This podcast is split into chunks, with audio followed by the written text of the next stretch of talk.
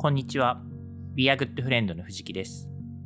Be a Good Friend は幸せな食卓で未来を明るくするをテーマに活動する自然派ワインのインポーターです。このポッドキャストではワインは大好きだけれどそんなに詳しくないという方のために今よりもっと自然派ワインとお友達になれるようなヒントをお届けしたいと思っています。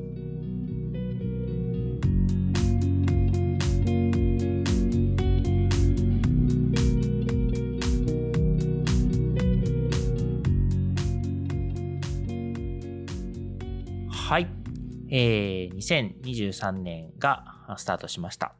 はい。えー、その2023年最初のポッドキャストですね。はい。この今日の最初のポッドキャストですけれども、テーマはですね、ワインの基本を再点検というお話をしたいと思います。で、あの、去年から始めた、2022年から始めたこのポッドキャストなんですけれども、えー、今回ですね、なんと111回目という、まあ、霧のいい数字で、えー、スタートすること、2023年のスタートを迎えることになりました。あの、去年はですね、えっ、ー、と、ほぼ毎日更新というか、まあ、100回目ぐらいまではですね、毎日更新を目指してたんですけど、ちょっと途中で途切れたりとかしていて、で、あと100回も超えたので、まあ、自分のペースで、えー、まあ、更新しようかなっていうふうになっているんですけれども、あの、今年もですね、えー、まあ、ほぼ毎日、そうですね、ほぼ毎日というとどれぐらいですかね、週5ぐらいを目指してですね、お届けしたいなとは思っております。はい。で、えー、まあ、こうしてですね、新しい年が始まるとですね、気持ち的にはリセットされますよね。あの、まあ、時間は連続して続いているので、本来的にはですね、こう、年が変わったからって言って何も変わることはないはずなんですけども、なんかですね、こう、心が軽くなるというか、まあ、ゼロスタート、白紙の状態からもう一回一年をどう過ごすかってことを考えるみたいな日になるので、まあそういった意味でですね、今日は、え、ワインのお話としてワインの基本をもう一回ちょっと再確認自分の中でしてみようかなと。で、これはですね、まああの、裏をというか、えー、そのツイートになっているのが、まあこのポッドキャストをやる目的、ゴールっていうものも改めてですね、この確認をしていきたいなと思っています。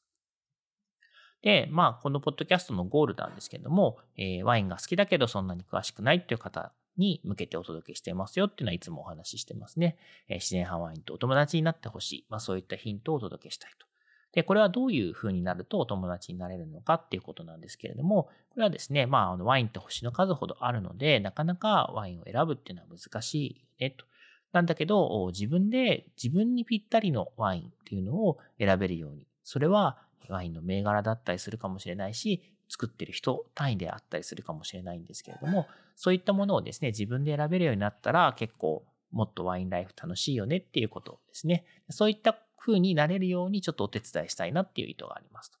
はい。で、えー、まあそんなこう自分にぴったりのワイン、そのどんなワインがいいワインかっていうことも、このポッドキャストでもお伝えしていきたいなと思っていて、それはですね、あの、ただ味だけではないっていうことをすごく大切にしたいなと思っておりますと。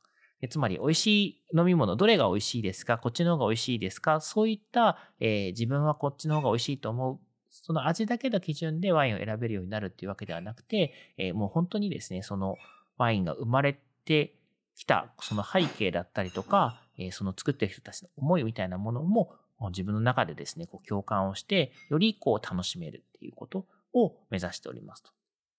で、まあこれあの、よくワインを紹介するとき、自然派ワインを紹介するときにですね、私が、えー、定番のように言うフレーズがあるんですけれども、えー、目の前にある一本というのはですね、この地球のどこかで誰かがですね、泣いたり笑ったりして、えー、生きた証なんですよと。で、それをこう共有するための飲み物なんですよっていうふうなところなので、まあそういったものをですね、ちょっとこう、言葉だけではなくて、なんとなく気持ちで共感できるような、実感できるような、まあそういったヒントをお届けしていきたいと思っています。はい。で、えー、ワインの基本なんですけども、まあなのでですね、ワインっていうのはどういったことを目的にするかっていうことで言うと、やっぱり楽しむことですよね。あの、飲んで楽しむ、美味しいっていうこともその一部でありますし、まあそのワインを楽しむっていうのが、えー、基本であるってことは当たり前だと思います。で、なんですけど、そのさっき言った味だけじゃないよ、美味しいだけではないよっていうところは、えちょっとですね、注意点もあるので、その辺も今日は各再確認していきたいなと思うんですけれども、まずですね、まあ、なんやかんや言ってももちろんワインは飲み物なので、えその飲み物がこう心地よいものであるっていうことはすごく重要ですと。で、まあ、プラスアルファですね、その美味しい以上のものっていうのを、はワインには求められていると私は思っていて、その美味しい以上っていうのはですね、こう飲んだ時にこう生まれてくるいろんなこう感情の揺らめきみたいなもの、その感情の揺らめきが生まれたことによって、えー、こう世の中がプラスアルファ幸せになっているんじゃないかなっていうふうに思っています。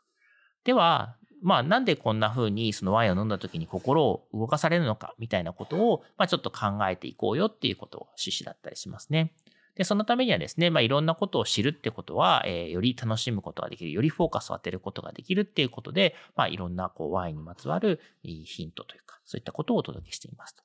で、ただしなんですけど、えー、たまにですね、このワイン特有の問題で目的と手段が途中で入れ替わっちゃうことってよくあるんですよね。これはどういうことかっていうと、知るっていうのはもっとこう楽しむ、もっと自分のこう感情のこう揺らめきが生まれる源泉を知るみたいなために、えー、いろんなことを知ろうとしているのにもかかわらず、そのワインってもともとですね、なんか背景とかも含めた情報量が多い飲み物なので、そういったことを調べたり知ったりすること自体が楽しくなっちゃうみたいなこともありますと。まあもちろんそれは一概に否定することではないんですけれども、あまりにもですね、その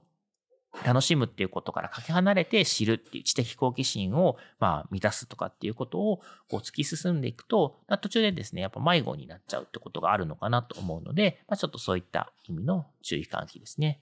はい。あとはですね、そうですね、その延長線上に結構こう、まあ、熟成とか、ワインをすぐ飲むだけではなくて、置いておいて変化を楽しむみたいなものもあるので、まあ、そこから来るですね、収集欲みたいな、こういうコレクションをすることによっての、こういう、なんかこう満足度も表す、満足しちゃうみたいな、そういったことも結構落とし穴というか、あの、まあ、迷子に気をつけなければいけないポイントであって、もちろんですね、大切なワインをですね、こういい状態、いいタイミングで飲んであげるために、えー、自分で熟成させる、ストックさせるっていうのはすごく大事なことなんですけども、まあそれはあくまで最終的には楽しむためですよと。集めること自体を目的にしちゃダメだよっていうことも、あの、うっかりするとですね、よくハマってしまう落とし穴だったりします。はい。でですね、まあ、あの、最後になんですけど、やっぱりこのワインって食卓を明るく照らしてくれる、まあ、ものだと思うので、それはですね、本当にあの、シェアすればするほど、えー、いろんな人にですね、こう、新しい感情の揺らめきを生んでくれる、まあ、広がっていくっていうものだと思います。で、一人でこう、あの、楽しむよりも、二人、三人、四人といろんな人と分かち合うことで、その生まれる感情の数がどんどん増えていくってことなので、これはですね、まあ、ぜひ、えー、皆さんも、えー、たくさんの人と分かち合いながら食卓を明るくしてですね、えー、今年も2023年も、えー、素敵なワインとの暮らしっていうのを楽しんでいただければなと思います。はい。ということで、えー、今年の目標なんですけども、えっ、ー、と、ポッドキャスト聞いてくださっている皆さんと、私は一緒に飲みたいと思います。ということで、えー、そういう機会をですね、作っていこうかなと思っております。はい。ということで、えー、2023年もよろしくお願いします。はい。ということで今日はですね、ワインの基本を再点検というお話をさせていただきました。このポッドキャストを聞いた感想やコメント、ご質問などは番組名自然派ワインとお友達とハッシュタグをつけて Twitter、Facebook、Instagram などでお寄せいただけるととても嬉しいです。いただいたご質問などはこの配信の中でお答えしていきたいと思っています。今日も最後までありがとうございました。